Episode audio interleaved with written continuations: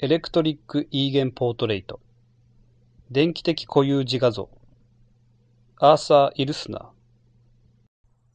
このプロジェクト Electric Eigen Portrait 電気的固有自画像では人間の顔が外部からの刺激で共鳴する状態を見せています。8つの顔面の筋肉のオン・オフを組み合わせたパターンの繰り返しを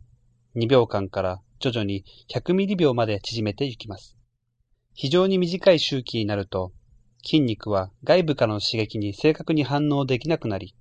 筋肉本来の性質に影響された共鳴現象による別のパターンが現れてきます。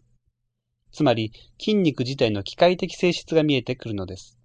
これは、顔の固有振動による自画像そのものでもあるのです。この作品の音は、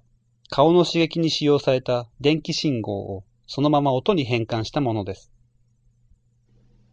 フェイスシフトのプロジェクトでは、同じアルゴリズムの信号が顔を刺激しますが、片方のタイミングを少しずらしています。これにより筋肉の動きのパターンが少しずつ対照的なものから非対照的になっていきます。二つの音声合成マシンが顔の両方につけられ、刺激された部分の筋肉の名前が読み上げられます。この Face Shift はもともとライブパフォーマンスのプロジェクトとして始められたものです。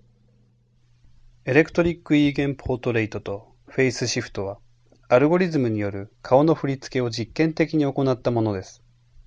このプロジェクトでは、電気刺激により、顔は機械仕掛けのアート作品になります。顔の筋肉の動きを電気的に支配され、人間は自分自身ではコントロールできない表情を持った存在となります。脳からの神経伝達ではなく、コンピューターでデジタルに作り出された顔の動きは、普通とは違った不思議な表情を見せてくれます。